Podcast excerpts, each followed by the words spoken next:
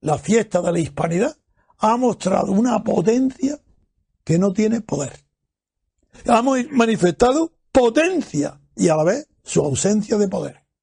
Esa es nuestra primera obligación ahora. El movimiento de ciudadanos por la República Constitucional está obligado a examinar a conciencia profundamente qué está sucediendo hoy en España después de haber presenciado y vivido lo que sucedió en, Cataluña el día 8 y lo que ha sucedido en toda España el día 12. Yo lo digo, no lo sabéis todavía, pero ha aparecido la condena popular al estado de partidos. Esas manifestaciones espontáneas, esas masas gritando amor a la unidad de España y a Cataluña, están condenando, sin saberlo todavía ellos, pero nosotros tenemos la obligación de expresarlo y demostrarlo, que el estado de partidos, los partidos estatales, los sindicatos estatales carecen de todo tipo de prestigio. Y los periódicos que siguen estas líneas en sus líneas editoriales, las directrices trazadas por algunos de esos partidos tampoco tienen prestigio. Pero esos ya están pagando con la crisis tan grande que hay en los medios de comunicación. Esa crisis se va a trasladar ya rápidamente a los partidos estatales y a los sindicatos estatales.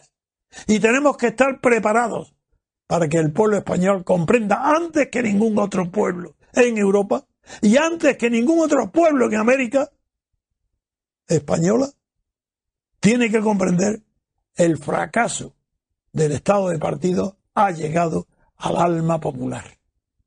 Ya no hace falta ser expertos para saber que esto no funciona, que está destruyendo a España el Estado de partido, los sindicatos de Estado, los partidos de Estado, los periodistas de Estado, las televisiones de Estado.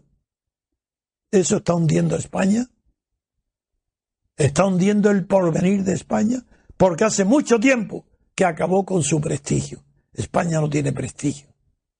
Y puede tenerlo si escucha y sigue la potencia que acaba de manifestar su poder en los días 8 y 12.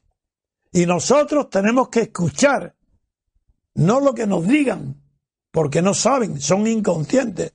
Tenemos que escuchar el latido oculto, profundo, de las masas españolas que se han movilizado los días 8 y 12 de octubre en toda España.